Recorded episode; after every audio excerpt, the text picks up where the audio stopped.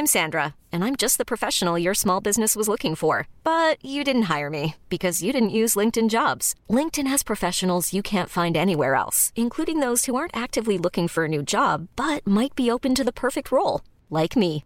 In a given month, over 70% of LinkedIn users don't visit other leading job sites. So if you're not looking on LinkedIn, you'll miss out on great candidates like Sandra. Start hiring professionals like a professional. Post your free job on linkedin.com/achieve today. J'ai marché dans une grosse flaque d'eau.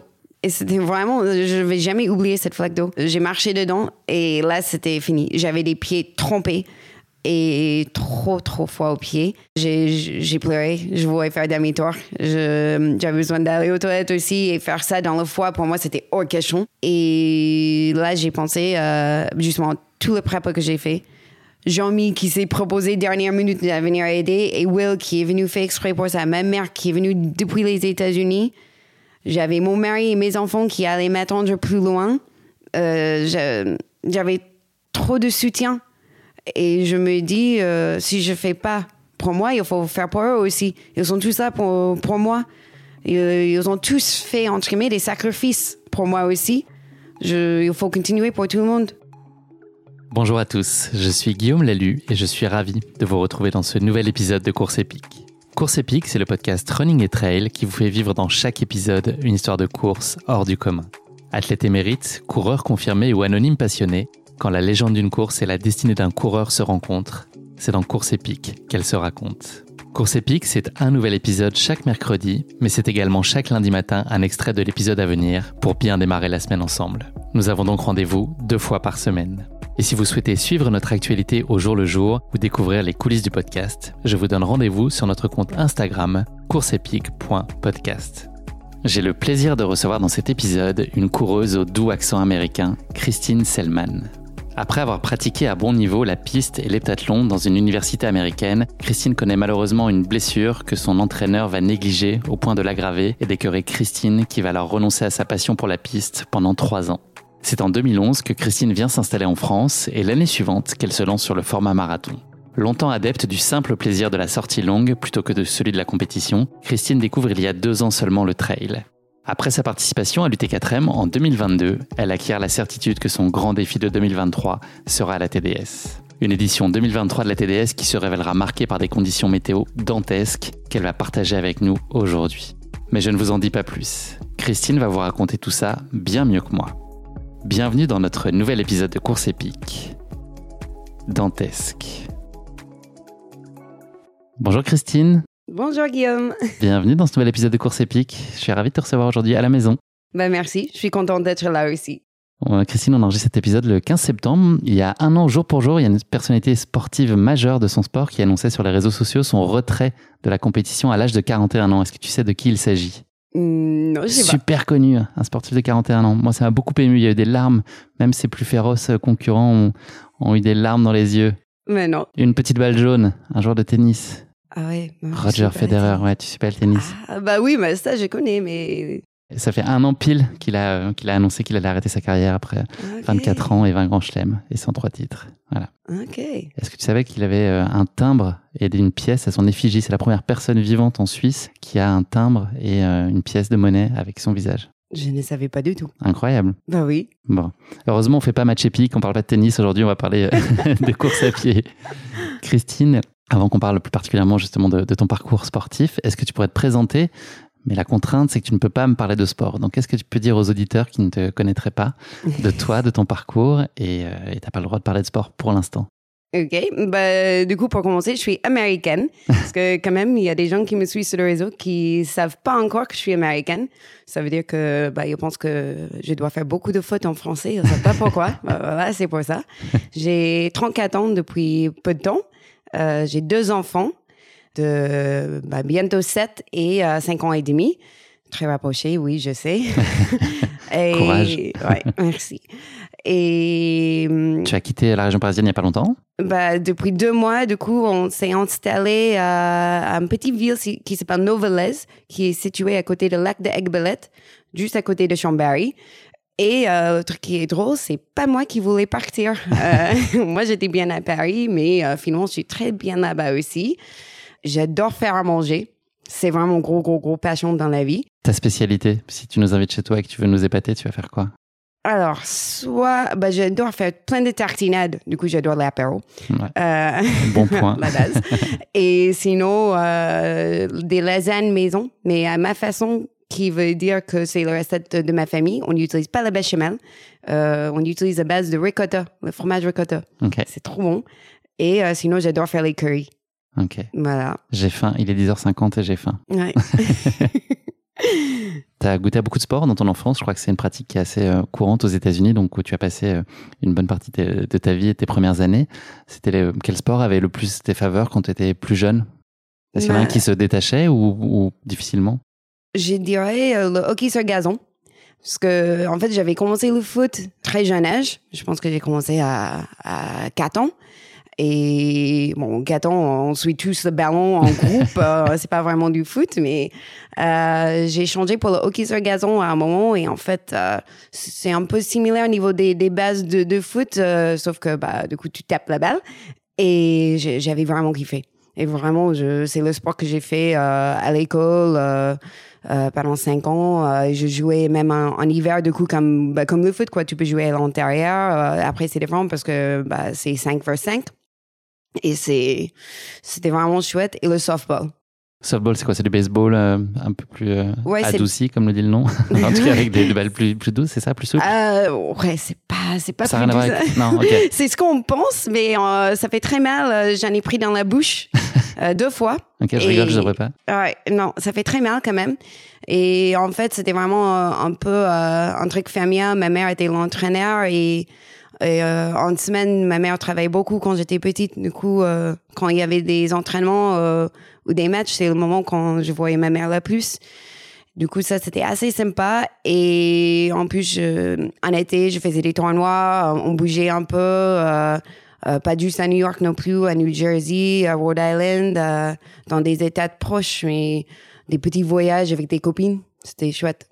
À quel moment tu t'es euh, plus particulièrement consacré à la course à pied? Qu'est-ce qui a fait que tu as compris que c'était une discipline euh, qui était peut-être faite pour toi? Bah, justement, euh, quand je jouais au softball, euh, souvent, je remplaçais les gens pour courir sur les bases parce que j'étais rapide. Et quand je jouais au hockey sur gazon, on m'a mis, euh, je sais pas comment ça se dit en français, mais c'est la position juste avant le, devant le gardien. Parce qu'il faut être rapide. Et euh, je me suis rendu compte que j'étais pas très, j'étais assez coordonnée, mais peut-être pas tant que ça. Et du coup, on me mettait souvent dans des endroits où il fa- fallait juste être rapide. Et du coup, je me suis dit, bon, je vais tester l'athlétisme pour garder la forme, surtout en hiver. Euh, j'ai commencé avec euh, l'athlétisme à l'intérieur. Et la première saison d'athlétisme euh, avec mon, mon équipe de 4 fois 200, on a battu le record de, de, de région qu'il y avait avant. Et euh, après, dans, bah, j'ai fait du coup euh, le printemps dehors. Et en fait, j'ai une grosse réussite dans le saut en longueur. Et euh, j'étais qualifiée du coup pour les, les championnats de, de région et après l'État de New York dans le saut en longueur. Et bah, rien à voir avec ce que je fais aujourd'hui, je sais, mais Et donc, tu as fait aussi euh, du pentathlon, c'est ça? Tu as goûté à plein de disciplines d'athlétisme. C'est devenu les Oui. ensuite, je crois? Ouais, c'est ça. En, en fait, je, je pense que je, je suis quand même quelqu'un très sportif, mais j'étais pas forte à un truc. J'étais pas vraiment. euh, c'est pas comme on, m'a vu faire quelque chose on s'est dit ah ouais, Christy, elle est, vraiment forte, ça, c'est ou ça. C'est juste, j'étais bonne à, un peu tout. Du coup, j'ai touché à tout. Et le pentathlon, du coup, pour mon entraîneur d'athlétisme, c'était, c'était fait pour moi, quoi. J'étais assez bien à toutes les disciplines. Qui était donc, euh, il y avait quoi de Longueur, hauteur, c'est ça euh, Des haies? 400 Ouais. mètres, c'est ça Ou 800 mètres peut-être Le poids? euh, les, non, euh, les haies, c'était 100 mètres. Après, euh, si tu continues à l'université, ça commence à... Ils ajoutent des disciplines euh, dans le 800, par exemple. Et j'allais même tester le... Le javelot? le ouais, le, le javelot. Ah, J'avais adoré le javelot. Et en vrai, le lancer de poids aussi... bah, même si ça se voit pas aujourd'hui, j'étais un peu plus costaud à, à l'époque. Et ouais, euh, le, le lancer de poids. Et euh, non, j'allais tester le pole vault, Ah, euh, sur la perche? La perche, ouais. Euh, mais je me suis blessée juste avant de, de tester. Du coup, j'ai pas, pas testé ça. Ok. Peut-être bientôt, qui sait Ouais. Et donc, tu as ensuite euh, entamé tes études universitaires, c'est ça? Et donc, tu pratiquais aussi le sport. Ça a été ta clé d'entrée pour l'université? Est-ce que c'était... Euh, oui. En fait, j'étais, j'étais recrutée un peu à mon université pour l'athlétisme, justement. Et euh, dans, dans la première année, par contre, je me suis passée et j'ai... ça va pas étonner peut-être certaines gens qui me connaissent bien, mais j'ai forcé un peu sur le blessure. Et mon entraîneur, par contre, elle a forcé aussi. Et le blessure est devenu très grave. J'ai déchiré tout ma, ma cuisse jusqu'au point où genre, ça se voyait. Euh, on aurait dit euh, que j'avais une grosse bleue sur la cuisse avec des taches rouges parce que ça saignait. Euh, c'était vraiment une grosse, grosse déchirure. Et ça m'a vraiment dégoûté. Et j'ai mal vécu cette blessure. Et du coup, j'ai arrêté de courir pendant, pendant deux ans. Et le fait aussi qu'on te demande de continuer à courir, c'est ça ton entraîneur aussi qui, oui. te mettait un peu la pression pour que malgré la blessure, tu continues? Oui, euh, me mettait la pression pour, pour continuer et j'ai du mal à dire non aussi. Si on me dit de courir, moi je vais courir.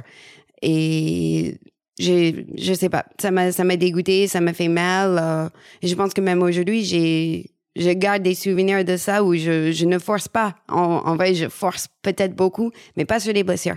Ça m'a marqué.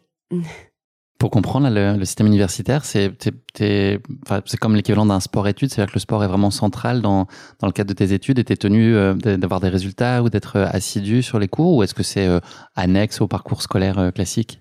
Alors, ça dépend des universités. Moi, j'étais, il y a trois classements d'universités. Moi, j'étais dans le troisième. En fait, les classements d'université sont liés à la taille. Moi, je ne voulais pas être dans une grande université parce que du coup, tu perds les relations pour moi avec des profs, avec euh, des, ben, même des gens juste qui travaillent euh, pour l'université, avec des entraîneurs. Je voulais une petite université qui veut dire, qui est plutôt bien. Euh, on m'a donné de l'argent pour aller à l'école, en bourse, mais c'était pas pour le sport.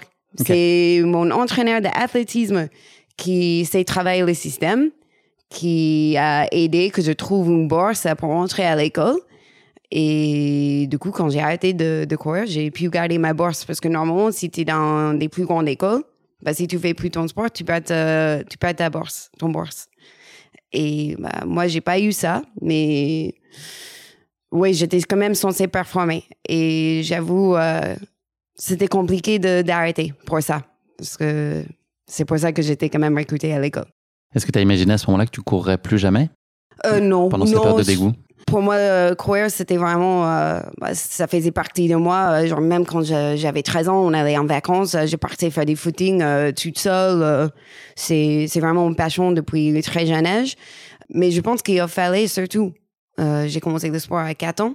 Et je pense que quand j'ai, arrêté à l'université, c'était la première fois que j'avais arrêté depuis, depuis que j'avais 4 ans. Il, il a fallu cette pause. Tu as eu donc une pratique qui a été encadrée avec euh, donc ton coach et, l'université. Est-ce que la compétition pour toi c'était euh, essentiel ou est-ce que c'est toujours, euh, tu nous diras peut-être après si ça évolue aujourd'hui, mais est-ce que c'était plutôt, le plaisir qui prenait le dessus ou avais quand même, tu te prenais au jeu de la compétition, de performer, de faire le mieux possible? En vrai, non. Je ne cherche pas la performance et je pense que ça se voit dans mon parcours de reprise c'est pour moi la base, euh, c'est juste de, croire, de se sentir libre. De, en fait, pour moi, c'est une façon de détacher euh, de, du stress de vie quotidienne et, et non, je n'ai absolument pas cet esprit de compétition. Et si jamais je suis compétitif, c'est avec moi-même. C'est pas c'est pas contre la personne à côté de moi. Euh, je soutiens la personne à côté de moi. je les souhaite de, me battre, de de se dépasser aussi de compétition, euh, c'est, c'est moi. Hein. Après, je suis très dur avec moi-même, mais juste avec moi-même. T'arrives à te satisfaire quand même, à être contente de ce que tu fais? Oui. Oui, il y a des fois, euh, il y a des fois certaines épreuves que j'ai fait euh, récemment, dans les dernières deux, trois ans, où j'étais vraiment fière de moi. Après, je suis très dur avec moi-même aussi. Du coup, il y a des fois où, où j'étais, j'étais vraiment déçue avec moi-même aussi. Et c'est pas toujours facile. Au début des années 2010, tu as changé de continent, tu es venu euh, en France. Oui. C'est aussi le moment où tu as renoué avec les baskets, mais tu as décidé d'évoluer sur d'autres disciplines. C'était un choix aussi de pas forcément euh, revenir dans, dans l'athlé, mais d'avoir des nouveaux objectifs finalement. Et en l'occurrence, c'était, euh, ça a été rapidement en tout cas le, marathon. Oui, en fait, pour moi, la reprise avec la course à pied, Euh, c'est, ça a commencé avec des footings. Et très rapidement, en fait, un footing pour moi, genre, première reprise de footing, c'était une heure. et très rapidement, ça a prolongé, prolongé. Et du coup, un jour, je me suis dit, bah, tiens, je vais faire un marathon. Et pour préparer le marathon, je savais pas du tout comment faire. Du coup, je me suis dit, oh, je pense que ça va prendre 4 heures. Du coup, j'ai fait trois ou quatre sorties longues de 4 heures avant mon premier marathon. Normal. Ben oui. et du coup, quand j'ai fait mon premier marathon, je l'ai fait en 3h46. Et en plus, ça s'est très bien passé. Je me sentais bien euh, trois jours plus tard. Et en fait, je suis juste devenue accro des sorties longues. Donc, très rapidement. Quel souvenir tu regardes là de ce premier marathon à Paris C'était en 2011, il y a 12 ans. Oui. Ça, c'est un marqueur, ça a changé, enfin, ça t'a ouvert un, un nouveau monde? Euh, ben, en fait, mon premier marathon, c'était à Dublin. Euh, en 2011. Et oui, en fait, le- l'esprit du marathon, tout le monde qui se soutient, on est là ensemble, en fait. T'es là euh, tout seul, mais ensemble en même temps. C'était deux jours avant Halloween. Du coup, il y avait plein d'enfants qui donnaient des bonbons pendant le parcours. Euh, C'était, c'était juste magnifique. Et des Irlandaises, euh, juste trop sympa. Et j'ai kiffé l'ambiance. Et T'aurais voulu de la Guinness plutôt sur le bord de la route ou pas? Euh, non, mais juste après. J'ai fini euh, avec une copine direct. On est allé boire en Guinness. euh, je me suis endormie sur la table, mais Avant ou après la bière? Pas non. mais du coup, j'ai kiffé cette ambiance de marathon. Et en fait, euh, pendant bah, les huit ans à suivre, bah, j'ai juste continué à faire euh, un marathon par an. Donc tu avais une, approche très loisir en fait. Enfin loisir si on peut dire. C'est marathon, c'est euh, faut pas minimiser ce que c'est, mais en tout cas il n'y avait pas l'idée de d'aller plus loin, de d'enchaîner les courses, de multiplier les distances et autres. C'était plutôt de un plaisir, un objectif par an, c'était suffisant. Ouais, et l'objectif, en vrai, c'était juste. euh, je pense que je croyais autour de 100 km par semaine, mais j'avais pas de Strava, j'avais pas un montre. euh. moi, je jugeais mes sorties avec des, tu vois, euh, des trucs pour le parking, pour payer le parking. Il y a l'air qui est écrit. Ok. Du coup, je partais et de temps en temps, je faisais des tours au bois de Vincennes. Je sortais du bois, je regardais l'air et je savais combien de temps ça faisait, mais je savais Un pas les monde. distances. Ça, oui. C'était bien aussi. oui, c'était c'était super et c'est juste du coup en mode tu te dis bah ok je vais faire un marathon euh, de temps en temps juste pour avoir une idée de, de ce que je fais. En 2021, tu rejoins les ASICS Frontrunner. Tu commences un peu à structurer différemment ton approche. Tu as un coach qui t'accompagne. Et puis, il y a un premier objectif euh, hors de la route et de la piste qui se dessine, qui est euh, la Saint-Élion euh, 2021. Tu peux nous raconter un peu euh, le chemin jusqu'à cette Saint-Élion et puis euh, bah, ce que tu as appris cette course et comment elle s'est passée pour toi?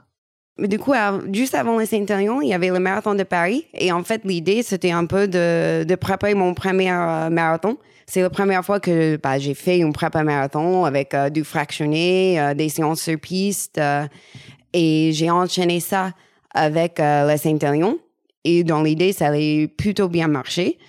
Par contre, euh, le marathon de Paris, c'est très, très bien et très mal passé. J'avais un gros objectif parce que j'avais envie d'essayer de faire moins de 3 heures. J'ai fait 3 heures 6, mais j'ai une très grosse douleur au pied. Je pense que j'ai fini mon dernier 10 km dans, dans 50 minutes. J'étais, j'étais vraiment dans le mal. Et ça m'a un peu blessé le moral aussi. Et du coup, tout de suite, je me suis dit, bah, en fait, il faut que la Saint-Élion se passe bien. Il faut vraiment que là, euh, je, donne tout. Et c'était, j'avais un truc à prouver, mais à moi-même. Mais vraiment à moi-même que, euh, en fait, euh, quand même avant le marathon de Paris, je, je savais, j'avais un gros soutien. Je savais que on me disait, j'avais un gros potentiel. Mais pour moi, si on me dit quelque chose, OK, c'est bien, mais il faut que ça soit concret. Et pour moi, de concrétiser ça, il fallait, fallait quelque chose qui se passe bien. Et j'avais un gros soutien, mais en même temps, des doutes. Et je me suis mis une grosse pression.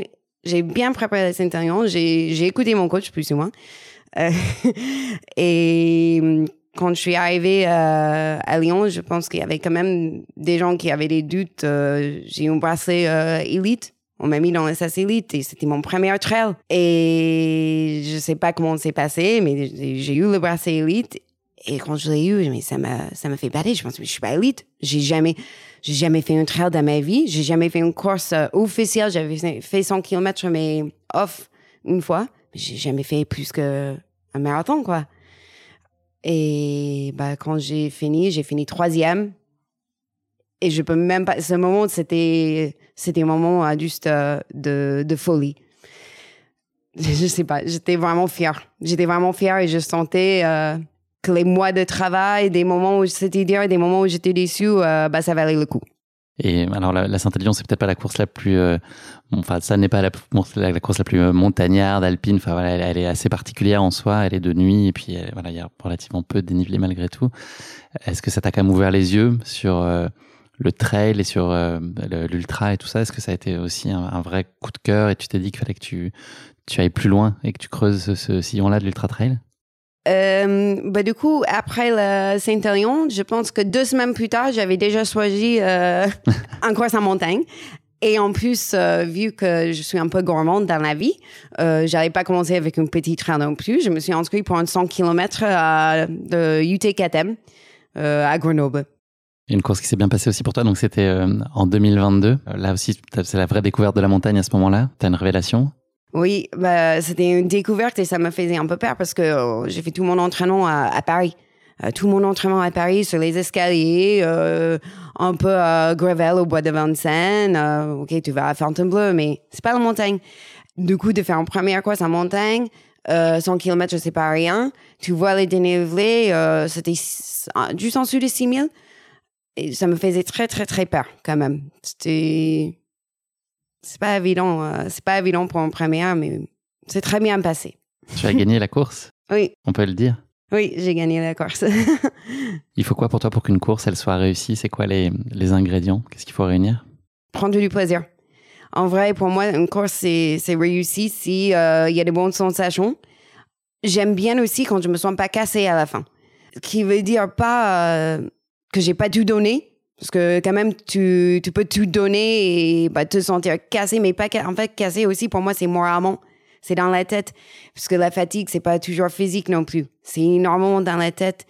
Et moi j'aime bien quand tu finis une course et en fait tu as, eu le sourire de début à la fin. Tu vas avoir des moments durs, hein, même les les 100 km à, Grenoble. Euh, c'était la meilleure course de ma vie. C'est sûr j'ai eu le sourire du début à la fin. Ça ne veut pas dire que j'ai pas eu des moments difficiles. J'en ai eu. Mais quand même, dans les moments difficiles, bah, tu arrives à être content. Et là, c'était une vraie réussite. Est-ce que tu pensais à tes qualités, justement, euh, peut-être physiques et, mentales aussi? Parce que euh, bah, tu l'as dit, sur 100 km, on ça peut pas être un plaisir euh, constant. Tu as l'air de bien le vivre. En tout cas, dans, le cas de cette course-là, tu l'as très bien vécu. Parce que tu as aussi un mental hyper positif, une attitude très positive de, ta pratique, dans ta pratique. Bah, j'essaie de toujours rester positif et même, même dans les moments quand tu es dans la mer, tu, bah, tu peux pas faire du ultra si tu prends pas un peu de plaisir à être dans la mer. Faut le dire, hein. Moi, il y a un côté plaisir et en fait, le plaisir, c'est pas dans la mer, c'est juste après, quand ça va mieux et tu t'es dit, ah bah, tu vois, tu vois, j'étais, j'étais forte, je, je me suis dépassée. Et justement, pour une course qui est pas réussite, pour moi, c'est quand j'arrive pas à à, me dépasser, à me tirer vers le haut. Et ça, euh, moi, ça, ça me travaille. Genre, le maxi race, c'était un enfer. Parce que j'ai jamais réussi euh, à me sortir de. Je me suis mis dans un trou au début de la course et bah, je suis resté au fond de ma trou. Dans la pain cave avec euh, Courtenay. ouais, sauf que le pain cave, pour moi, ça me, ça me fait mal. Moi, je préfère être en dehors du pain cave. Pour moi, le pain cave, c'est pas. Je sais pas. C'est pas une quête en soi. Non. Moins tu y mieux tu te portes. Et physiquement, tu penses tes atouts? Bah, physiquement, euh, oui. Je, bah, déjà, je pense que le fait que je fais du sport depuis que je suis très jeune, euh, je suis un peu adaptée euh, à faire du sport et c'est quelque chose pour moi qui, qui, est lié direct à la santé. moi, j'aime bien faire du sport, toujours faire du sport, rester actif. Et aussi, ce que je préfère dans le trail, pourquoi je pense que le trail, c'est mieux adapté pour moi, c'est la variété. Tu es sur des, des routes parfois, beaucoup sur les sentiers, dans les cailloux, dans les pierres, les parties quand c'est de l'escalade limite. Ça, c'est ce que je kiffe parce qu'il faut la force des bras, il faut, en fait, ça change. Et toujours être dans le changement, tu t'ennuies pas. La force des bras, c'est la lanceuse de poids qui parle. Oui, c'est ça. T'as pas oublié d'où tu viens. c'est ça. Comment tu trouves là aujourd'hui l'équilibre entre ta, vie perso, ta vie de famille? Tu as eu un été qui a été très chamboulé aussi avec un déménagement et, pas mal d'activités à droite à gauche et des courses et puis une prépa TDS. Est-ce que tout ça arrive à bien se placer facilement et tu arrives à, équilibrer bien tous les piliers de ta vie? C'est très compliqué. C'est vra- c'est vraiment compliqué parce que, comme je disais, j'ai deux enfants. Avant de travailler à, à temps plein pendant tout le prépa pour le Saint-Élion, pour le UTKTM, je travaillais à temps plein aussi, qui veut dire que je faisais énormément de sorties. Le prépa Saint-Élion euh, à 5 heures du matin, quoi. Et après, j'enchaînais avec euh, toute la journée du boulot. Et après, je cherchais les enfants à 16 heures. Et parce que je travaille 8 heures, 16 heures, je cherche direct les enfants et t'enchaînes jusqu'à bah, 20 h 21 h le soir quand tu les couches juste mettre euh, réveil à 5 h du Ah, tu fais pas un peu de PPG le soir après pour, pour te finir Euh, pendant le pause-déj. Ok. oui, trois fois par semaine. Ok. Euh, oui, tu rigoles, mais en fait, euh, comme je t'ai dit, j'étais super motivée et j'y j'y suis toujours. Là, j'ai la chance aujourd'hui que j'ai la famille qui me soutient. Je dis la famille parce que c'est pas, c'est mon mari, euh, mais c'est mes enfants aussi qui, à leur âge, ils commencent à, à vraiment comprendre quand ils étaient petits. Ils faisaient des crises quand je partais courir, ils ne comprenaient pas. Et là, euh, ils comprennent, ils sont là sur les courses. euh, et mon, fils, euh, il, est, il est au taquet. Il est vraiment au taquet et c'est, c'est trop chouette. Ils étaient à la ligne d'arrivée du TDS. euh, je suis arrivée à peu 4 heures du matin. étaient là. Et je- On en parlera plus tard. Mauvaise maman. Non, non, non. Oui. Je plaisante. tu Mais- être tellement à côté de tes pompes. Ouais, mais c'était compliqué. Euh, le TDS me préparait avec le déménagement. C'était très compliqué. Après, j'ai eu la chance que j'ai pas travaillé cet été euh, avec le déménagement. Justement, j'ai quitté mon boulot. Du coup, j'ai vraiment profité d'un mois dans les montagnes. Euh, bon, je faisais tous mes sorties longues. comme d'hab, je partais très tôt pour les finir le plus tôt possible. Mais tout le fin de prépa dans les montagnes, ça a bien aidé. Merci beaucoup Christine pour cette euh, introduction. On va passer au questionnaire de Proust, euh, la rubrique suivante du podcast. J'ai euh, trois questions philosophiques à te poser. La première d'entre elles, ton rêve d'enfant. Tu te voyais comment plus tard? Alors, mon rêve d'enfant, j'en avais vraiment deux. Un, c'était d'être euh, marine biologiste. Je voulais travailler avec des dauphins. Ok.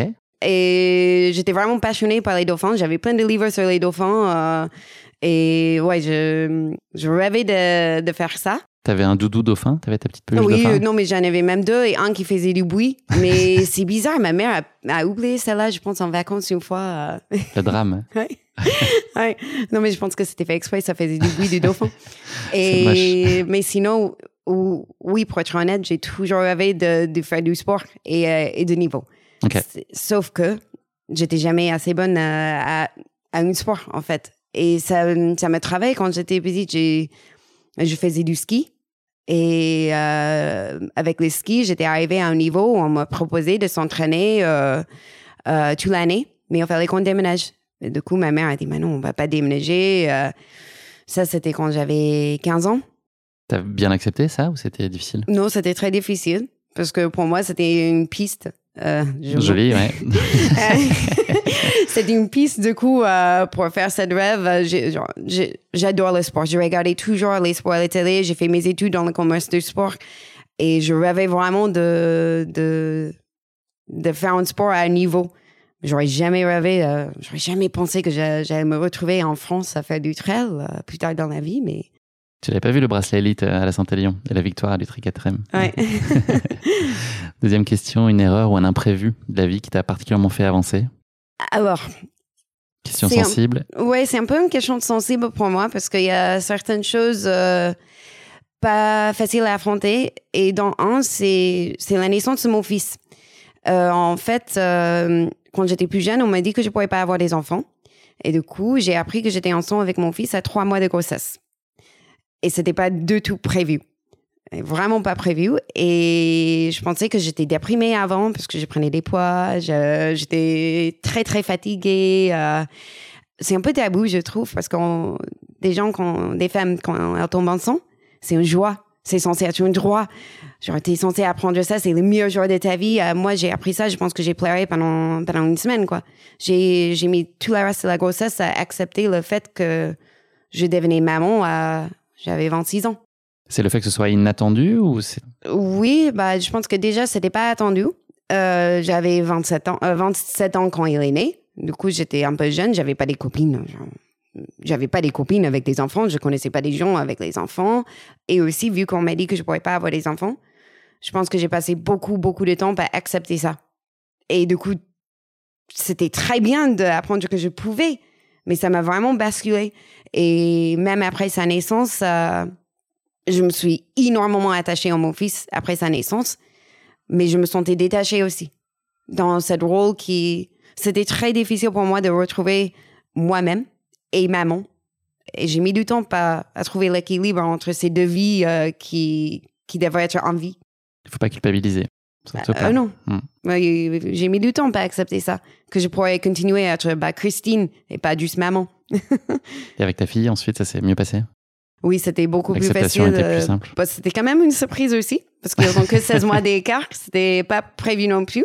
Bah, vu qu'on m'a dit que je pouvais pas avoir des enfants, bah, pensais, un, c'est génial. bah, deux, c'est encore mieux. Mais bon, c'était une surprise aussi, mais c'était beaucoup plus facile à accepter. En, soi, on était ravis euh, d'avoir un deuxième. Euh, on est, voilà, on était très contents, euh, très contents. Ou quand j'ai appris pour ma fils, mon fils, c'était, c'était plus dur. Merci beaucoup d'avoir livré ça, Christine. C'est très perso et très intime. ta plus grande réussite à ce jour? Bah, Si on parle de vie sportive, euh, je dirais que euh, c'est le TDS. C'est vraiment le TDS.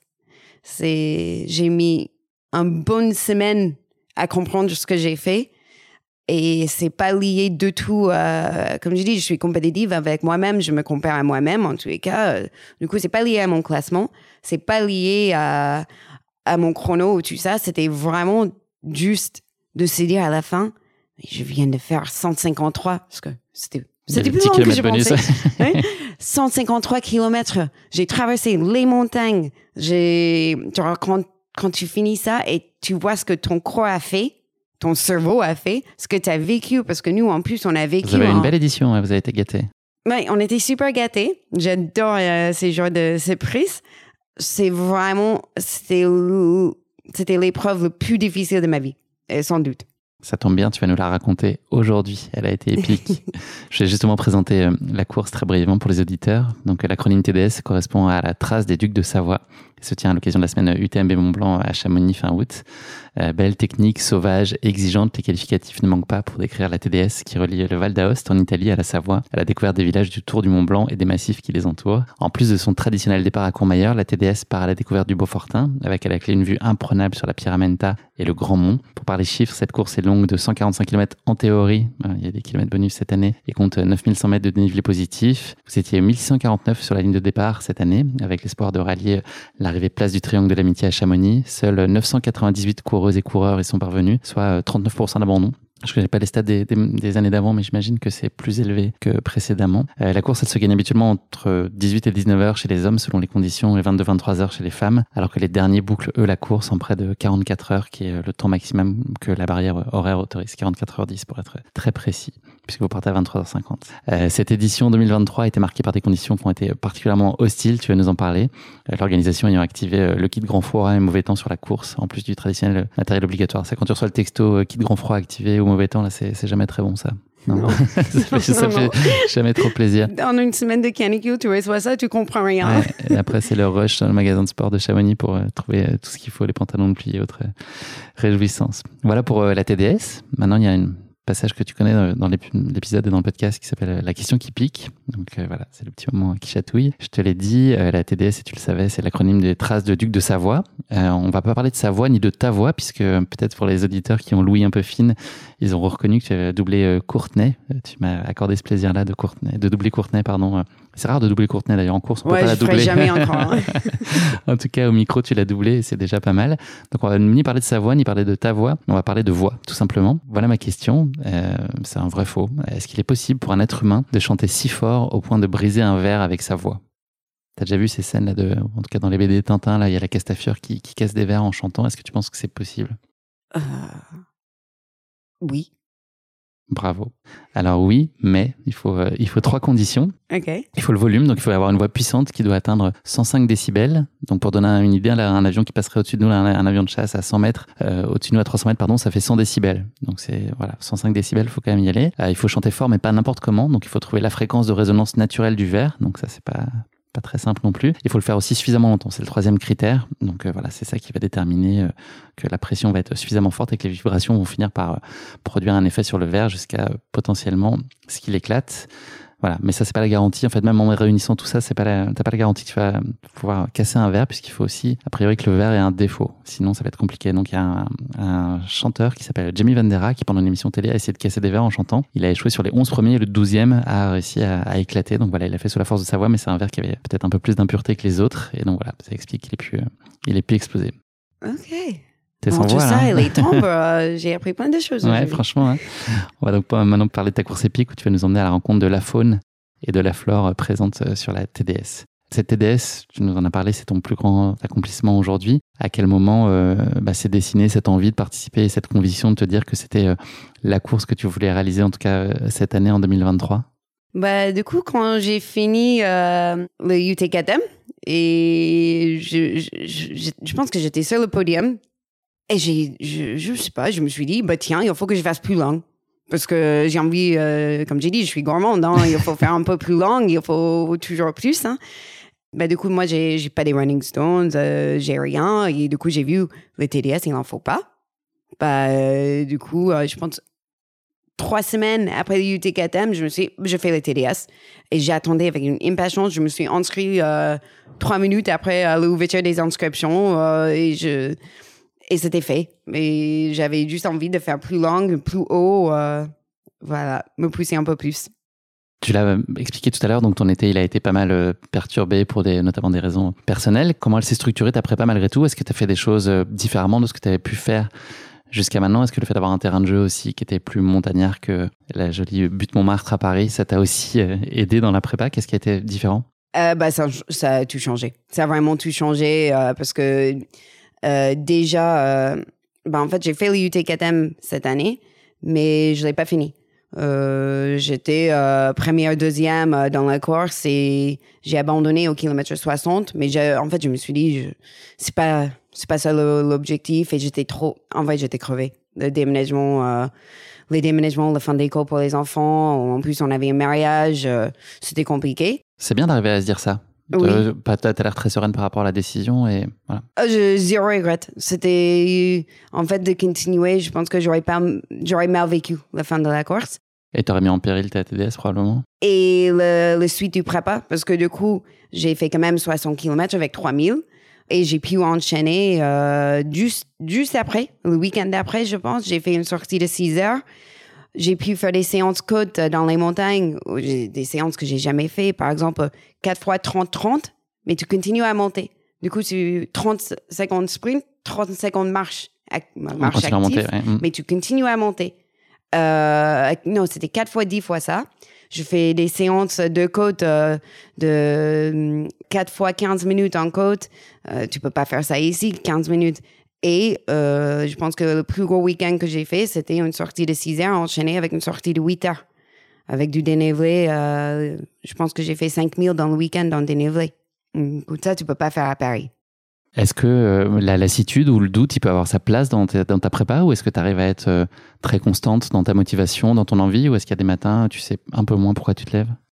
Disons que j'ai un très bon intuition, qui veut dire que pour moi, si j'ai un doute aussi, le doute est vrai. Et j'ai déjà eu des doutes, et quand j'ai un doute, ça se passe pas bien. Et en fait, ça se voit dans, dans ma vie perso, avec plein de trucs, mais aussi dans... T'as un bon dans- instinct? Oui, j'ai bah, un très bon instinct. Et dans le course à pied, je savais que euh, le Saint-Élion allait bien se passer. Genre, au fond de moi, je savais, et c'est très bien passé. Je savais en 2022 que ça allait pas bien se passer. J'avais une doute. Euh, je sais pas si c'est sur moi, je sais pas si c'était sur le prépa, euh, le vie perso à côté qui était trop chargé, euh, c'est pas bien passé du coup. Et pareil, quand j'ai eu, euh, j'ai eu zéro doute pour le TDS. J'ai pas eu euh, un doute. euh, je savais que j'allais finir. Je savais que bah, avant la course, que ça, je sais pas. J'avais pas de doute avant la course. J'étais stressée parce que je suis quand même une personne un peu stressée euh, parfois dans la vie, mais j'avais pas de doute.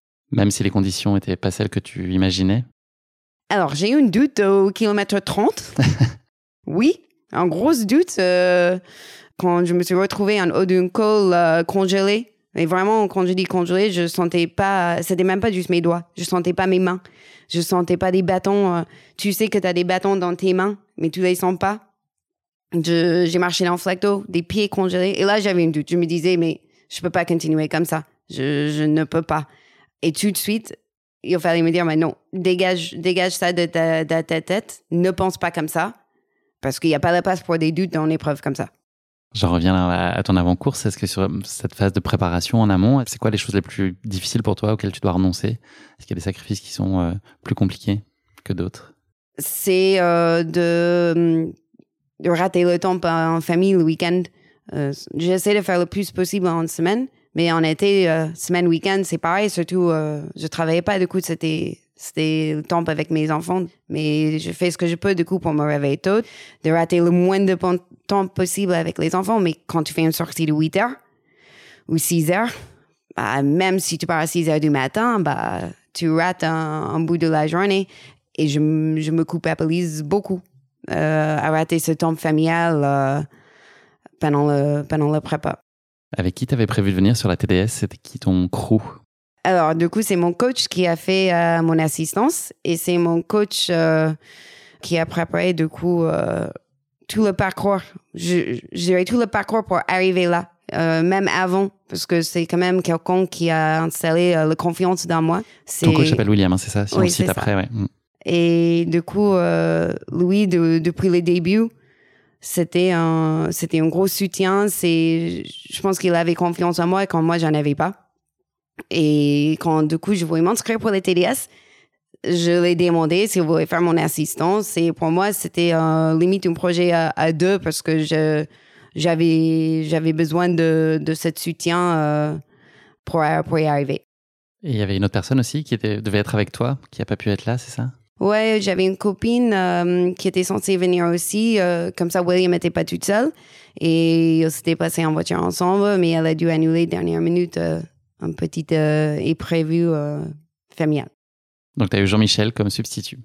Oui, un ami que j'ai fait, du coup, un déménageant qui gère une boutique des bâtons, qui s'appelle la boutique des bâtons. Bien vu. Et en, en fait, euh, on a eu un bon feeling et on, a fait une sortie ensemble. Euh, il m'a conseillé sur les bâtons un peu, sur les ravitaillements. Et quand j'ai appris que ma copine venait plus, euh, il s'est proposé, mais comme ça. Et il est venu faire tout le suivi avec Will euh, de début à la fin. Sympa. Ouais. Franchement. Quelle connaissance t'avais toi du parcours? T'avais eu l'occasion d'aller repérer certains segments? Ou c'est une Alors, découverte totale? découverte totale. Parce que, euh, comme je disais, avec, euh, avec la famille, j'essaie de moins perturber la famille possible, qui veut dire, bah, j'habite au pied des montagnes depuis deux mois. Je vais pas aller en autre montagne pour m'entraîner. Même si ça pourrait être très utile, euh, je je peux pas me, me permettre ça. Parce que, en fait, si tu fais ça, c'est un week-end. C'est pas juste une sortie de 8 heures. Et du coup, c'était une découverte totale. C'était quoi tes, tes objectifs et tes ambitions sur la course? Est-ce que malgré tout, tu te donnais euh, un temps euh, cible? J'avais un gros fourche de temps. euh, je me suis dit entre 25 et 30 heures, euh, avec l'espoir quand même d'être le plus près de 25 possible. Et dès que j'ai vu les conditions météo, euh, je me suis dit, bon, moins, moins de 30 heures, OK, finir, c'est déjà ça. Est-ce que tu avais prévu des choses en particulier sur la gestion du sommeil, sur la nutrition? Il y avait des choses que tu avais euh, mises en place ou imaginées? Alors, le sommeil, c'est très compliqué. Euh, déjà, euh, j'ai un peu de la chance. J'ai pas besoin de beaucoup de sommeil. En vrai, euh, pour moi, 5-6 heures, ça suffit. Par contre, le déménagement, ça a un peu basculé les enfants. Et il y avait beaucoup de réveils. Et ma fille a eu un petit gastro la semaine avant le TDS. Et du coup, il y avait beaucoup de réveils la nuit. J'avais un gros espoir de faire des bonnes nuits. Et j'ai pas du tout pu faire. Mais je pense que j'ai une résilience à la fatigue qui aide énormément pour les autres, même genre les départs pour les Saint-Élion à 23 heures. Ça, ça me fait pas peur. euh, c'est, ça me dérange pas. J'ai, j'ai pas, je suis pas en grosse dormeuse. euh, du coup, le sommeil, ça va. Et le nutrition, euh, c'était un peu plus compliqué. Justement, un départ le soir, là, comme à la Saint-Élion, le départ était quasiment euh, à minuit. Est-ce que c'est confortable pour toi ou est-ce que tu préfères le matin? Voilà, Comment est-ce que tu t'organises? Est-ce que tu t'accordes une sieste dans l'après-midi quand même pour prendre des forces? Comment est-ce que tu vis C'est dans les instants quand c'est un départ euh, quasi nocturne? Bah, les siestes, je, je peux pas faire. Et en vrai, euh, même quand je m'allonge je- j'essaie de couper, euh, en fait, t'es dans la course. Du coup, je préfère largement partir le matin, même si c'est à 5 heures du matin. En fait, j'arrive à dormir avant. Mais le soir, pour moi, c'est compliqué. Et c'est surtout pour la nourriture, pour les repas. C'est, je préfère le matin parce qu'en fait, j'aime bien manger un gros, gros, gros dîner après dormir. Et avant quoi, je fais jamais une grosse nuit. Et du coup, je me réveille le matin et je mange juste un petit truc. Je mange pas un gros petit âge. Mais le fait de manger le gros dîner la veille, moi, ça, ça m'aide. Et de départ le soir, je sais pas comment gérer. en fait, j'ai beaucoup de mal euh, à gérer le repas le soir avant une course, quoi. On est le lundi 26 août 2023, on est à Courmayeur en Italie. Ça y est, tu es sur la ligne de départ. Comment tu te sens? Est-ce que tu es prête à affronter les conditions? Là, ça y est, tu les as face à toi et tout ce que tu pouvais fantasmer se concrétise devant toi. Est-ce que tu te sens euh, bien armé ou il y a de la place pour un peu de fébrilité quand même? Il y avait beaucoup de euh, avant, avant d'arriver à Courmayeur, mais dès que je suis arrivée là-bas, non, j'étais soulagée, j'étais bien, j'étais en vrai. Euh, c'est vraiment le moment que je kiffe d'une course, c'est d'être toute seule sur une ligne de départ. J'ai pas besoin de, de, parler avec des. En fait, j'aime bien être dans ma boule et j'étais contente. J'avais accepté que on allait être dans le froid, qu'il allait neiger, que bon, il y avait la pluie, la boue, et on allait peut-être pas voir euh, tous les views dont on m'a parlé, euh, magnifiques euh, dans les Alpes. Et non, j'étais vraiment bien. J'étais vraiment bien euh, arrivée sur la ligne de départ. Et comment tu sentais les gens autour de toi? Est-ce qu'il y avait un peu d'appréhension euh, générale ou, l'ambiance était euh, plutôt joviale? Non, franchement, c'était une super ambiance. Je, parlais avec deux, filles, un d'Irlande et l'autre d'Écosse. Et pareil, les deux étaient très détendus aussi. Je pense que ça a aidé. Si tu parles avec des gens stressés, ça va te stresser aussi. Je parlais avec ces deux, un qui est maman aussi. et il y avait une super ambiance. Non, des gens autour de moi étaient assez détendus aussi, bizarrement. Tu nous en as parlé tout à l'heure, donc là, les, les 30 premiers kilomètres n'ont pas été très simples. On peut même dire qu'ils ont été très compliqués euh, jusqu'au col de la tuile. Est-ce que tu peux nous raconter là ce, ce début de course en quelques mots? Euh, bah, Le départ, euh, déjà, je vais en parler parce que ça m'a, ça m'a agacé. Euh, on part pour une course de, on va dire en moyenne 35 heures, à peu près. Euh, dès le départ, je sens des mains sur mon dos des gens qui me poussent. Euh, un des filles, la fille euh, irlandaise, elle est tombée. Et du coup, moi, je l'ai marché dessus. J'ai tombé aussi. On, aurait dit un départ de 5 km. Euh, ça m'a... vraiment, ça m'a dégoûté. je, comprends, tu peux être compétitif. Tu veux peut-être essayer d'aller un peu devant parce qu'à un moment, on va arriver sur les singles. Mais c'est bien après. On a beaucoup de temps. Et du coup, ça, c'était, ça, m'a travaillé pendant moins de 5 ou 6 kilomètres. Hein. C'était, et en plus, euh, ça m'a ouvert le genou. Je pensais, ah, je voulais faire toute la croix sans me baisser. Euh. et non, du coup, ça m'a travaillé un peu. Et après, ça allait, euh, bon, pendant un moment, euh, ça allait. J'avais accepté, comme je dis, que j'allais être dans le foie. la nuit, ça me dérange pas. J'aime bien courir de nuit. Du coup, c'était pas un problème. Par contre, ouais, au bout de, de 20 kilomètres, j'ai commencé vraiment à avoir froid. Et 25 km, euh, c'est là où je perdais vraiment la sensation. On arrive sur, euh, sur un col. Et cette col, c'était, c'était, c'était trop dur. Euh, la boue était tellement épaisse. Je sais pas comment j'aurais fait sans bâton déjà, parce que c'est que le deuxième course que je fais avec des bâtons. Et tu faisais trois pas Merci Jean-Mi et la boutique du bâton. Ouais, ouais, bah, je, je suis pas très à l'aise avec les bâtons, mais là, c'est quoi? J'ai eu des bâtons dans ma main de début à la fin. Je, les ai même pas rangés.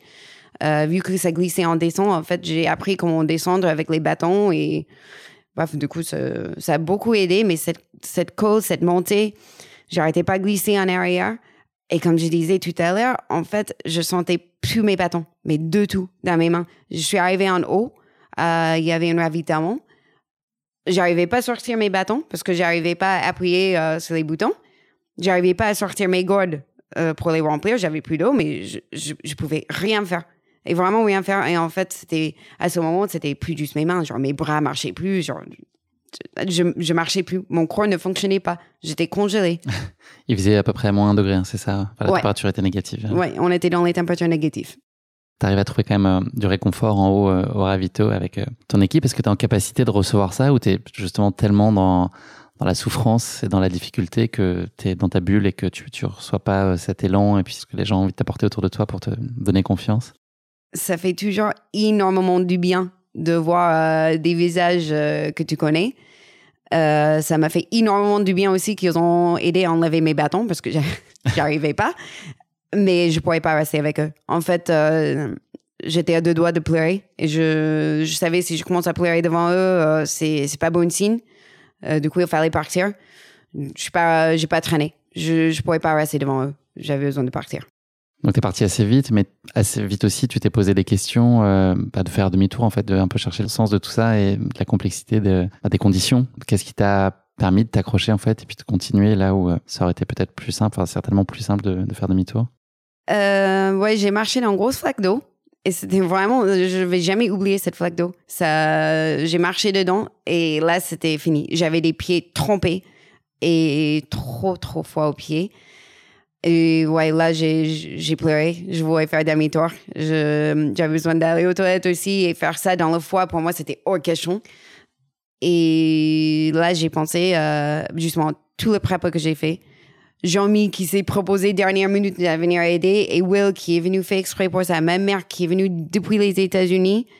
J'avais mon mari et mes enfants qui allaient m'attendre plus loin. Euh, J'avais trop de soutien et je me dis, euh, si je fais pas pour moi, il faut faire pour eux aussi. Ils sont tous là pour, pour moi. Ils, ont tous fait, entre guillemets, des sacrifices pour moi aussi. Il faut continuer pour tout le monde. Et tu as continué et tu as, pas comme souvent euh, en, en, ultra, il y, a, il y, a, des moments où ça va mieux. Après avoir pensé euh, toucher le fond, on arrive à trouver un moment avec un, un nouvel élan. Toi, ça a été notamment dans les descentes. Ça a été des bons moments globalement pour toi tout le temps dans la course et euh, bah, notamment la, la, descente qui va jusqu'à Bourg-Saint-Maurice au, au, kilomètre 51. Euh, ouais, ben, tu retrouves des vraies sensations de plaisir à ce moment-là, c'est la première fois? C'est ça. C'est je, après ce moment quand je me suis dit bah on continue, je peux pas m'arrêter.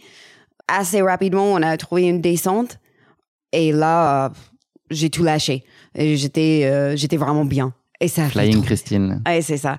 Et normalement en plus euh, je suis un peu hésitante dans les descentes un peu, mais pas trop, parce que c'est comme ça que j'arrive à tomber tous les temps. J'ai pas trop peur.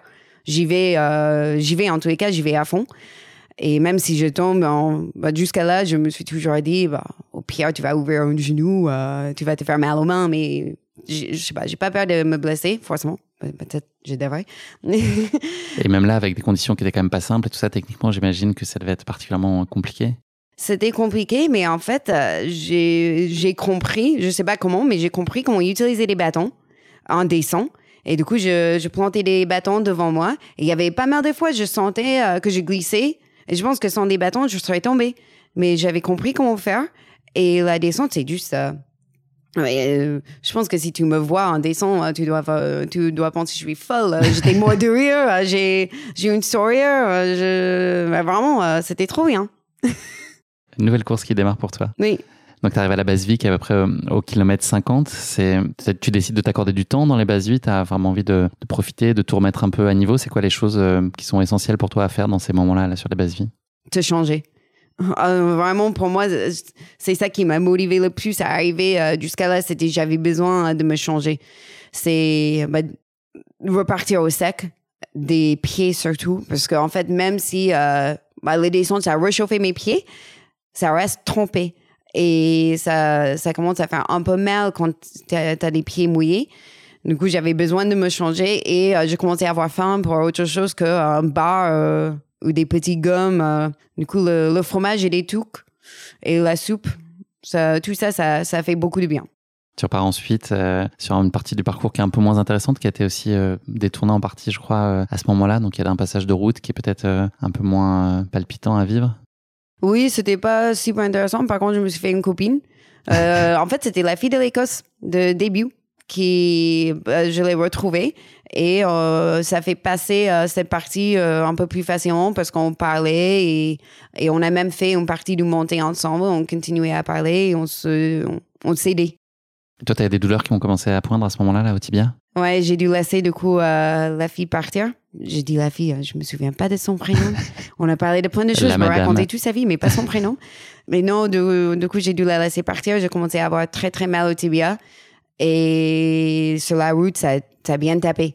Et du coup, elle, elle se sentait bien. Et je lui ai dit, bah, reste pas avec moi, vas-y. Tu continues ton petit bonhomme de chemin et tu arrives ensuite au ravito de Cormet de Roseland, au kilomètre 70 après 10h31 de course. Comment te récupères bah, David, les amis, tout ça à ce moment-là? Oui, il y avait du coup David, Jean-Mi et Will.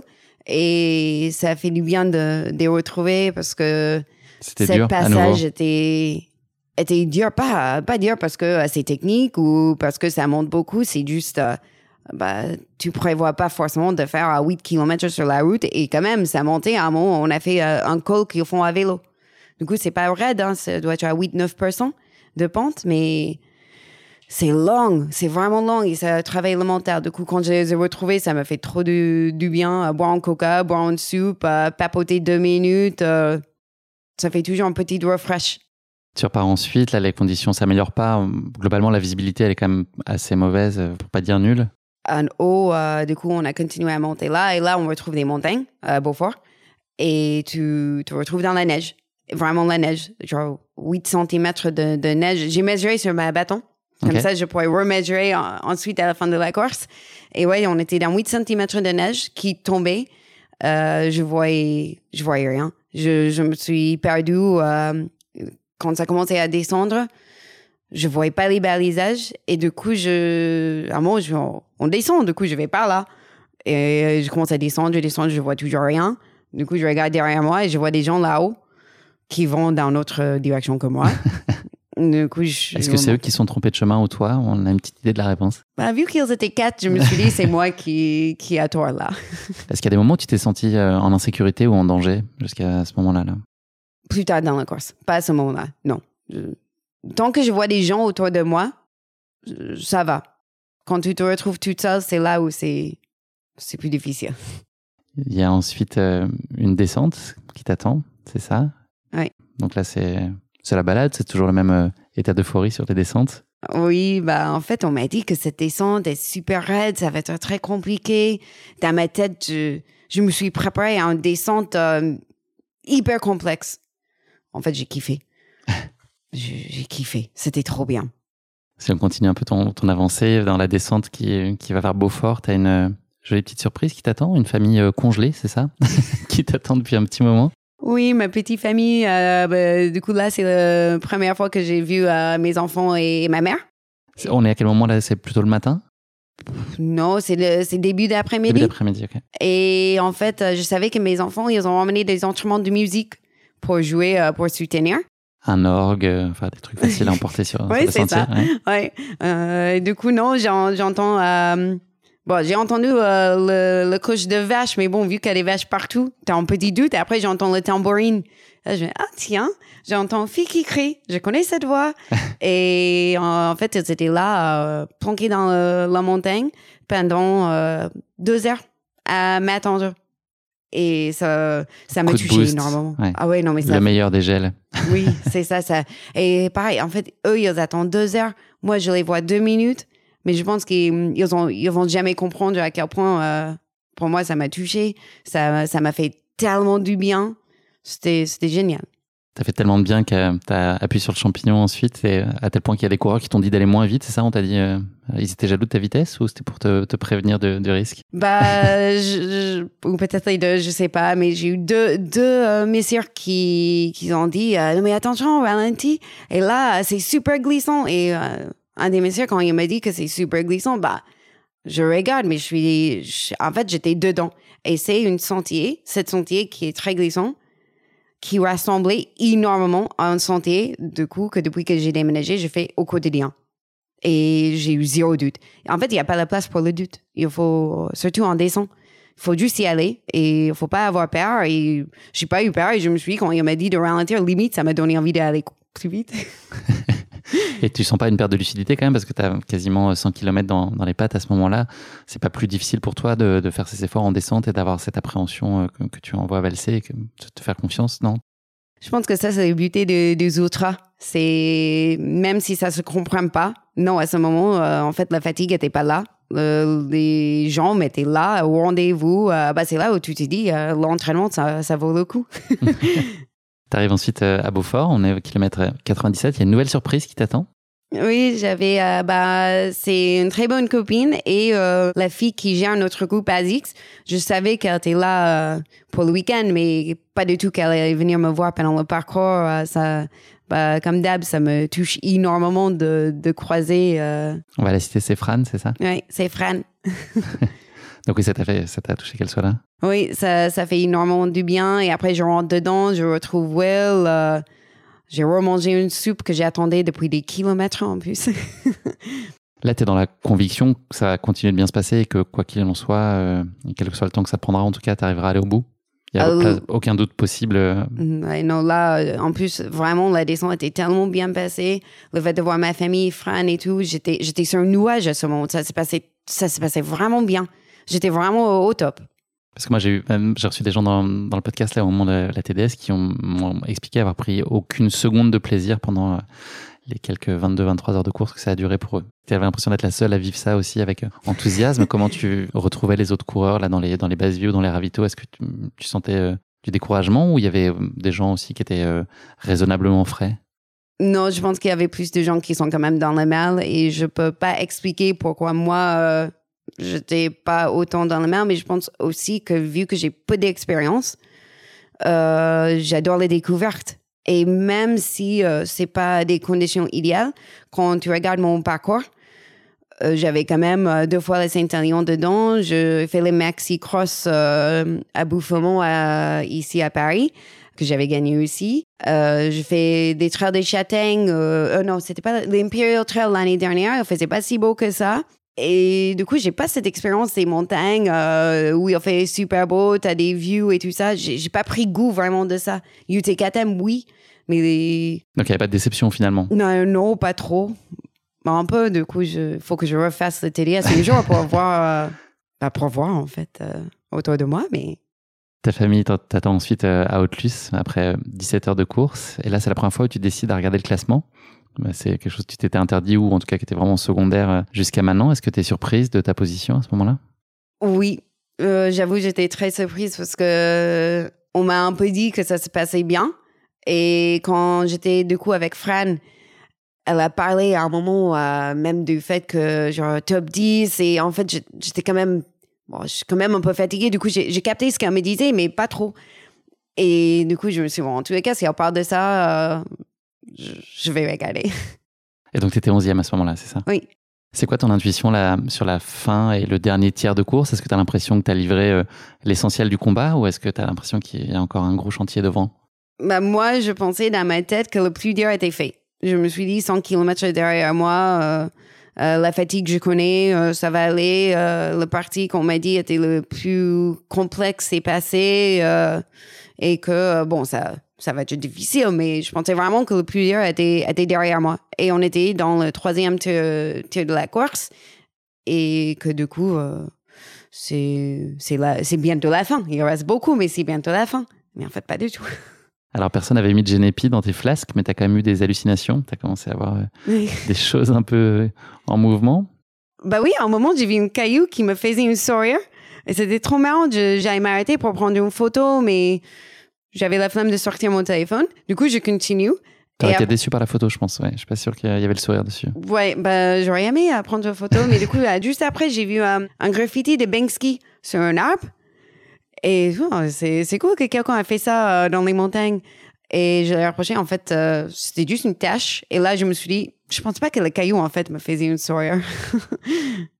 Tu continues, donc c'est toujours euh, compliqué. La nuit euh, commence euh, tranquillement à approcher. Il recommence à faire particulièrement froid. Et voilà, le contexte au, au ravito suivant est plutôt glacial. Il y a beaucoup de coureurs en souffrance. Tu en t'en parlais tout à l'heure, mais là, tu le constates une fois de plus. Oui, bah, en fait, j'ai une bonne surprise encore. J'ai croisé une amie qui a décidé de faire un, petit balade nocturne euh, dans les montagnes et venir me voir. Ça m'a fait encore beaucoup de bien. Et du coup, il était à un ravitaillement. Et je rentre dans ce ravitaillement, c'était, on aurait dit un hôpital de guerre. Il y avait personne avec des soeurs, même pas des bénévoles, tout le monde dans le mal. Euh, Je pensais, je peux pas rester ici. Ça, ça, ça fait bader. Mais vraiment, euh, c'est, il y avait, c'est même pas juste qu'il y avait pas d'ambiance, c'était triste. C'était vraiment triste. Là, quand tu dis que tu restes pas longtemps, c'est quoi? Tu, tu remplis tes flasques, tu changes deux, trois trucs et tu passes deux minutes et tu t'en vas Ah j'ai dû remplir des flasques. J'ai fait une thé, euh, un thé dans les faces parce qu'en fait, ça chauffe le corps d'avoir des, bah, du thé. Du coup, j'ai fait du thé euh, dans mes flasques et je suis partie tout de suite. Donc là, c'est reparti, ça continue. Il y a une montée jusqu'au col de Jouli qui est encore un moment qui est euh, éprouvant, un terrain boueux, visibilité euh, qui est vraiment très limitée. Tu sais toujours pourquoi tu es là à ce moment-là?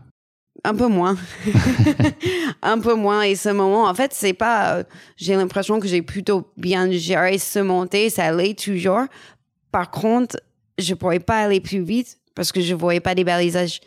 Et j'avais vraiment peur de me, me perdre. J'étais, et là, j'étais toute seule. Je voyais personne autour de moi. Et oui, c'est, quand même. Il n'y a pas de place pour du découragement? Ouais, en, en fait, je, je, ça a commencé à travailler un tout petit peu le moyen parce que tu t'es dit, euh, je pense, bah, pensais pas que le col était si haut que ça. C'était quand même un plus haut. Tu vois pas des balisages. Et pour moi, c'était angoissant. Je, vraiment, en fait, j'étais à cette étape où il fallait juste trouver un balisage. Ça m'a rassuré tout de suite. Mais il faut partir et trouver la prochaine balisage. Euh, c'était compliqué. Tu vas croiser ensuite euh, à nouveau des amis. Toute la vallée s'est donné rendez-vous là pour suivre ta course, là, j'ai l'impression, Christine. bah, j'ai recroisé David. Et puis il y a Maya et Thomas ensuite, deux amis à toi que tu vas retrouver plus tard sur le, sur le parcours. Oui, et je, ça, c'était une bonne surprise aussi parce que je pensais juste qu'ils allaient être euh, euh, les, la dernière base de vie, euh, c'est les contamines. Mhm. Et en fait, ils étaient venus un peu plus loin dans la forêt. du coup, ça fait beaucoup, beaucoup de bien. Là, quand tu es dans la difficulté, c'est quoi tes solutions C'est de te mettre en mode robot, d'essayer de débrancher le cerveau et de pas réfléchir en fait et de pas te questionner, vraiment de faire un, pas après l'autre. Comment est-ce que tu gères ça? Est-ce que tu, découpes en micro-objectifs, comme on l'entend souvent, de raisonner bah, ravito après ravito? C'est quoi tes clés un peu pour continuer à trouver de l'élan?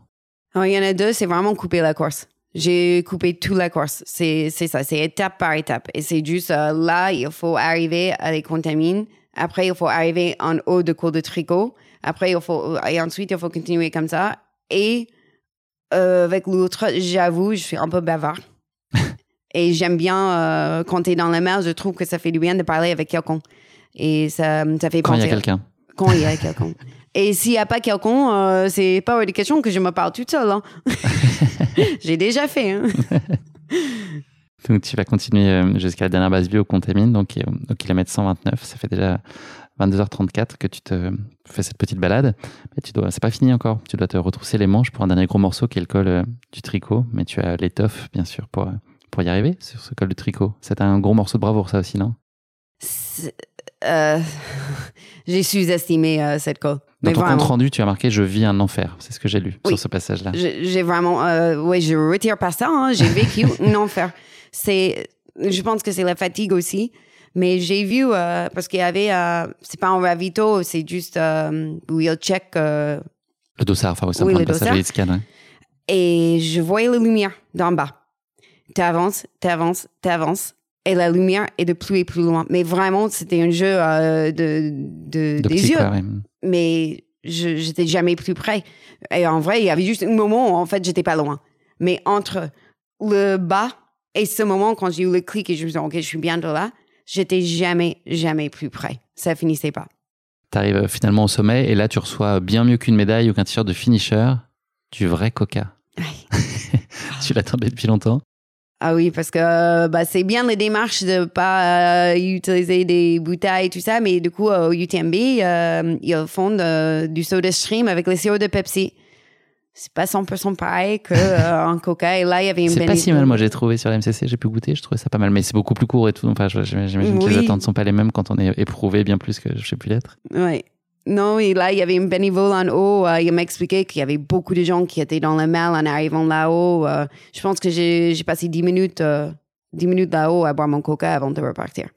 Comment est-ce que se passe la, fin de ta course ensuite jusqu'à Chamonix? Tu peux nous raconter ces derniers kilomètres et puis l'arrivée dans Chamonix où tu retrouves ta famille? Euh, est-ce que tu as, un souvenir très clair de ça ou est-ce que c'est un peu nébuleux et tu dans un état second? C'était vraiment là, c'est le moment le plus euh, robot, machine, euh, avance, avance, avance, mais sans réfléchir. Et en plus, j'ai beaucoup marché juste après le cours de tricot. Pendant quelques kilomètres, c'était beaucoup de marche, c'était une descente, mais mes tibias, en fait, le cours de tricot, j'avais l'impression que mes tibias allaient craquer en deux. Et vraiment, j'avais en douleur, mais impossible à gérer. Et du coup, la descente, ça, ça tapait. Et je me souviens pas trop. euh, J'ai traversé un pont de songe. Je me dis, il y a un pont de songe ici, mais je suis où? J'ai un chemin avec des cordes. Et en plus, on m'a dit euh, que les descentes étaient, euh, la montée était finie, mais en fait, non. Et je sais pas, je comprenais rien. Je comprenais rien qui s'est passé à ce moment. Mais vraiment, euh, c'est tout flou. Tu retrouves ensuite euh, ta famille à la toute fin, à l'arrivée dans Chamonix? Oui, bah là, par contre, euh, je suis arrivée aux Auches. Euh, le dernier ravitaillement, euh, comme j'ai dit, étape par étape. Il fallait arriver là et après, tu te dis, c'est bon, faut aller jusqu'à Chamonix. Et là, je me suis remis à, courir vraiment. Dans ma tête, j'étais à 4, 4 au kilo, je pense. Euh, j'étais à 7 en, en vrai, je pense. Mais, mais vraiment, j'étais j'ai fait tout bien. ce que j'ai pu pour courir le plus rapidement possible euh, jusqu'à l'arrivée parce qu'il fallait retrouver euh, tout le monde, il fallait finir et arriver en Chamonix. Je vois de loin ma mère, mon fils et ma fille en première, les trois. Et j'ai commencé à crier les noms, mais ils ne captaient pas. J'arrivais même pas à lever mes bras pour signer. Euh, J'étais, Au bout. ouais, j'étais au bout. Et donc ta fille, en tout cas, t'a accompagné euh, jusqu'à la ligne d'arrivée? Mais du coup, arrivé au niveau de ma fille, je l'ai pris avec moi. Et ça, je me souviens hein, de dire, euh, genre, euh, viens. Sauf qu'en fait, je sais pas, j'ai un peu oublié. Et il fallait juste aller jusqu'au bout. Elle est encore là-bas, tu sais. Ouais. Faut que tu ailles la chercher. Ouais, et- ouais, je, je sais, je, je me suis couchée tout de suite, j'ai oublié la, la prendre avec moi. Mais non, euh, non, j'avoue, euh, j'ai vu une vidéo après de mon arrivée et ma fille, euh, 5 mètres derrière moi, je me oh, la honte, quoi. Je l'ai pas attendu, euh, je, je l'ai battue, quoi. Mais... Tu as bouclé donc ces 153 km en 28 heures et 22 minutes, donc dixième féminine, 94e euh, au scratch. C'est la fierté donc qui prend le, dessus à ce moment-là ou c'est euh, l'épuisement et t'as juste envie d'aller te mettre au lit? Oui, j'avoue, la fierté était pas tout de suite. Euh, là, j'étais. J'étais vraiment pas bien. J'arrivais plus à... Je pense que je réfléchissais plus. Genre, mon cerveau était, était fini. J'avais froid, j'avais besoin de me changer. En fait, je pensais juste à prendre ma douche. J'avais même pas faim, mais on a essayé de me faire manger. Et ça me donnait des nausées, j'arrivais pas. Je, pensais juste à être au chaud, en fait. Pour donner euh, les résultats de la course à nos auditeurs, donc c'est euh, Marilyn Nakache qui l'a emporté chez les femmes en 23h37 euh, devant Fiona Porte et Flavie Ourunel. Et c'est Christian Meyer chez les hommes, un Canadien, donc en 19h36 devant Simon Jalmar Vastlund, un Suédois, comme son nom semble l'indiquer, et Yannick Noël, donc, qui est le boulanger trailer que j'aimerais bien recevoir dans le podcast très prochainement, qui a fait des performances admirables à chaque fois. Est-ce que c'est ta course la plus dure à ce jour? Je pense que tu as un peu répondu euh, à ça tout à l'heure, mais est-ce que tu avais déjà connu un tel état de dépassement euh, physique et psychologique? Est-ce que tu soupçonnais que ça puisse être euh, à ce point-là? C'est sûr que c'est le plus dur. C'est vraiment, c'est autre, c'est autre chose que même les 100 km. c'est de faire un marathon de plus, plus qu'un marathon. hein. De, faire plus, je, j'attendais pas à ça, en vrai. Et t'as touché sur la fierté. C'est devenu plus tard. Et là, euh, oui, en, en fait, euh, c'est ce dépassement de moi-même, de, de le faire. euh, j'étais, j'étais vraiment fière. Ça a pris cinq jours, je pense, de, de me rendre compte et d'avoir chaud. Retrouver tes mains. Ouais. et ouais, c'est sûr que c'est le- l'épreuve le plus dure et c'est le plus gros euh, fierté que j'ai dans mon parcours de, de course à pied. Tu ressens encore là aujourd'hui? Est-ce que tu penses euh, quotidiennement à, à ce, bah, cette réussite sur la TDS Est-ce que ça te donne euh, confiance et t'es encore, tu surfes encore sur euh, cette énergie-là? Oui, euh, là, beaucoup, à limite, je dirais plus aujourd'hui que même il y a une semaine. Parce que vu que les jambes reviennent, euh, je commence à recourir plus ou moins normalement. Je commence à penser du coup à l'avenir. Je me dis, bah, je me dis, ça fait deux ans que je fais du trail et je pense que je pourrais avoir un avenir un peu sympa euh, dans le trail et et bon, sans, sans trop se mettre en pression, ni des, des gros objectifs. Je sais pas, comme j'ai dit, je veux prendre du plaisir en première. Mais j'ai hâte de, j'ai hâte de me, remettre- me me remettre une dossard et, et je pense que c'est un, une distance assez similaire. Ça a été quoi les clés de ta réussite sur la course? Qu'est-ce qui fait que tu as réussi à aller au bout? Il y a eu beaucoup d'abandon, ça a été quand même des, conditions euh, extrêmement euh, difficiles, dantesques sur, euh, sur cette course.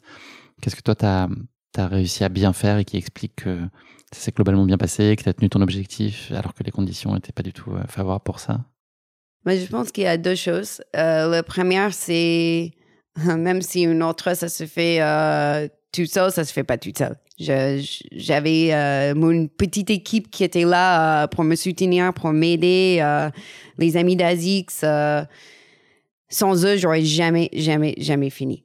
Et je parle pas forcément de même l'aide sur les bases de vie. je pense que ça, je pourrais gérer tout ça. C'est juste de voir des têtes, de savoir qu'il y a quelqu'un qui t'attend. C'était, pour moi, euh, c'était le touche clé. euh, comme je dis, même, euh, moi, je les vois deux minutes. Mais ces deux minutes, pour moi, ça, change tout. Et après, euh, je pense que si je suis plus fière de moi dans quelque chose, dans mon parcours de course à c'est, mon mentalité. Je, je, me, je pense que je suis assez forte euh, dans la tête, limite plus dans la tête que dans les jambes. Je j'ai pas pas les jambes, j'ai pas la même vitesse. euh, Genre Marilyn, elle est super rapide. Moi, je serai jamais aussi rapide qu'elle. Euh, c'est plus dans la tête où moi, je, je peux être forte euh, et je compte sur ça énormément. Et là, à des moments qu'on sait dire dans la course, je me dis, bah, bah Chrissy, c'est dans ta tête, vas-y, tu, tu peux le faire. Est-ce que tu changerais quelque chose dans ta course? On part du principe que tu peux pas changer les conditions météo. Est-ce que sur les choses que toi Ah tu bon? contrôles, est-ce qu'il y a des choses que tu aurais fait différemment? Qu'est-ce que tu as finalement appris aussi pour euh, la fois d'après? Euh, ouais, je pense que déjà, peut-être la nutrition à la fin, il y a quelque chose qu'il il aurait fallu faire autrement à la fin. J'ai perdu beaucoup, beaucoup, beaucoup de temps entre l'arrivée en haut de cours de tricot et euh, l'arrivée à Chamonix. Et bah, je sais que j'avais une grosse douleur, mais vu que je te dis, c'est beaucoup dans la tête. Moi, je me dis, j'aurais pu forcer, j'aurais, j'aurais pu être plus forte euh, dans, dans la tête ou j'aurais pu même pour les douleurs euh, dans le tibia faire quelque chose plus tôt pour essayer de soulager ça que j'avais pas fait. J'ai quasiment rien mangé euh, les dernières 40 kilomètres de la course. Je pense que j'ai mangé une soupe et c'est tout. Euh, du coup, je pense que la nutrition à la fin, euh, c'était pas, c'était pas bon du tout. Mais j'arrivais plus, j'arrivais plus à même réfléchir. Qu'est-ce que cette course, elle t'a appris sur toi? C'est un nouveau format, c'est des conditions hostiles. Euh, Comment tu ressors de ça euh, Elle a quoi de différent la Christine d'après? Bah, euh, je pense que du coup, ce que j'ai appris, c'est on, pas juste moi, on est capable de faire euh, des épreuves euh, de, de ouf, en fait. Et en, en vrai, je- je- si je peux le faire, tu peux le faire. Tout le monde peut le faire, en fait. Il faut, après, il faut le temps, il faut le drive, il faut avoir envie, mais en fait, euh, vraiment, tu te dis, euh, si je peux faire ça, bah, euh, je peux faire, je peux faire énormément de choses et ça m'a, ça m'a bien motivé pour la suite, euh, voilà. Et plutôt euh, côté, euh, euh, pas, négatif, mais euh, la, la nutrition. Il faut bien gérer la nutrition. J'ai appris ça euh, encore à nouveau. S'il y en avait qu'une, l'image que tu gardes de cette TDS là aujourd'hui, La descente à Beaufort. on t'a flashé à 80 km/h dans la descente. Voir la famille euh, dans la montagne, cette descente-là, c'était génial. Merci beaucoup Christine, on va parler un peu d'avenir maintenant. Euh, on a compris l'envie du dossard euh, d'après, elle est déjà là. Est-ce que tu Oui. sais où ce sera? De quoi tu as envie? Euh, bah, je pense que je vais me mettre à la chasse des Running Stones ou sinon, euh, faut se dépêcher hein, pour 2024. oui, je sais, mais ça, et si c'est compliqué pour 2024, bah, ça sera pour 2025 et comme je dis, je suis jeune, j'ai le temps, bah, c'est pas très grave. Et puis il y a plein d'autres courses aussi. Bah, du coup, je- normalement, j'ai déjà un gros objectif qui est fixé, c'est le Restonica Trail euh, en course euh, l'été prochain. Et j'y vais avec euh, une copine. Elle, elle va se mettre sur, je pense que c'est 69 et moi sur le 110. Et on s'est fixé cet objectif ensemble. euh, coup, ça, ça va être un gros objectif pour l'année prochaine. Et euh, je refais le Saint-Élion parce que jamais 203. Est-ce qu'on peut imaginer qu'il n'y aura pas de neige sur la Restonica l'été prochain? A priori, on est bien, non? Bah, si moi je fais une course, on sait jamais. Parce que je pense que c'est moi toi qui le la neige, Oui. Euh, c'est plutôt, je pense que la Saint-Élion, on va avoir un canicule cette année. Voilà. Normalement. Oui. À plus long terme, est-ce qu'il y a un défi sportif dont tu rêves? Est-ce que c'est tu l'as déjà imaginé? Est-ce que tu l'as peut-être déjà réalisé? Alors, j'ai un rêve un peu bizarre. Euh, parce que moi, j'aime bien les défis en off. J'aime bien. euh, euh, une fois, j'avais couru de Bordeaux jusqu'à Saint-Emilion euh, pour acheter cinq bouteilles de vin. J'ai couru 58 km pour acheter du vin et j'ai trouvé ça génial. Et j'ai toujours rêvé de courir jusqu'à Barcelone. Ok. En partant de où? Bah, Depuis chez moi, Ok. où ça se trouve. Ok. Voilà. Et c'est, ça serait long, ça serait un truc qui se fait euh, en étapes, euh, bien sûr, mais c'est un rêve. euh, ça doit faire dix ans que j'avais l'idée en tête. Et je sais pas pourquoi Barcelone. les tapas. Probablement. Oui. Je te propose de conclure cet épisode, non pas avec le mot de la fin, mais avec le motto de la fin. Est-ce que tu aurais une devise à partager avec nous, Christine? Euh, ouais, c'est, c'est une phrase que je pense tourne beaucoup en ce moment, et c'est j'y vais, mais j'ai peur. Tu connais la source de ça? C'est dans les bronzés euh, fond du ski, je crois. En tout cas, il y, y a plein de sources, mais euh, on l'entend notamment dans les bronzés fond du ski. Tu as, tu as vu ce film ou pas? Bah, euh, non, Ouais. mais ok. Mais je savais pas du tout. Ouais, je te retrouverai l'extrait. Merci Christine, c'est déjà la fin de cet épisode, 1h20, un peu plus. Euh, C'est euh, voilà, j'ai pas vu le temps passer. Bah, Merci de nous avoir fait vivre euh, Merci cette. TDS. Ça a été dantesque, euh, on peut le dire. Et puis pour une première sur une telle distance, euh, tu as connu à la fois un baptême du feu, mais surtout un baptême euh, de glace et de neige. Voilà, tu as eu un joli petit cocktail. Bravo pour ta résilience et d'avoir euh, bravé les éléments sur ces euh, 145 km qui en sont devenus euh, un peu plus. Toi qui as commencé le trail, tu l'as dit, euh, il y a très peu de temps, il y a deux ans. C'est euh, très prometteur. Et puis ce qu'on comprend aussi, c'est que tu places le plaisir euh, avant tout au cœur de ta pratique et puis de ce que pourrait devenir euh, ta trajectoire sportive. Donc, garde ça, c'est très beau à entendre. Je te souhaite beaucoup de bonheur pour la suite des aventures. J'espère qu'on aura le plaisir de se croiser bientôt sur les sentiers, mais sans moufle, sans cagoule. Parce que là, c'était pas possible à à la TDS. De toute façon, je pourrais pas te reconnaître si tu avais une cagoule. Mais voilà, j'espère qu'on risque de se croiser probablement à la Saint-Élion. J'espère qu'on aura des conditions euh, plus clémentes. Moi aussi. Et merci à toi aussi. C'était chouette. C'était un plaisir. À bientôt, Christine. À bientôt. Merci d'avoir écouté cet épisode. Si vous l'avez écouté jusqu'ici, c'est qu'il vous a probablement plu. Alors n'hésitez pas à noter le podcast et rédiger un avis sur votre plateforme d'écoute favorite. C'est essentiel pour soutenir ce travail indépendant. Cela ne vous prendra que quelques secondes et ça change beaucoup de choses pour le podcast. Et pour être sûr de ne manquer aucune course épique à venir, n'oubliez pas de vous abonner sur votre plateforme d'écoute. Merci encore infiniment pour votre soutien, votre fidélité et vos chaleureux messages que je lis et auxquels je réponds avec un immense plaisir. S'il vous plaît, continuez. À très bientôt pour une nouvelle course épique, évidemment.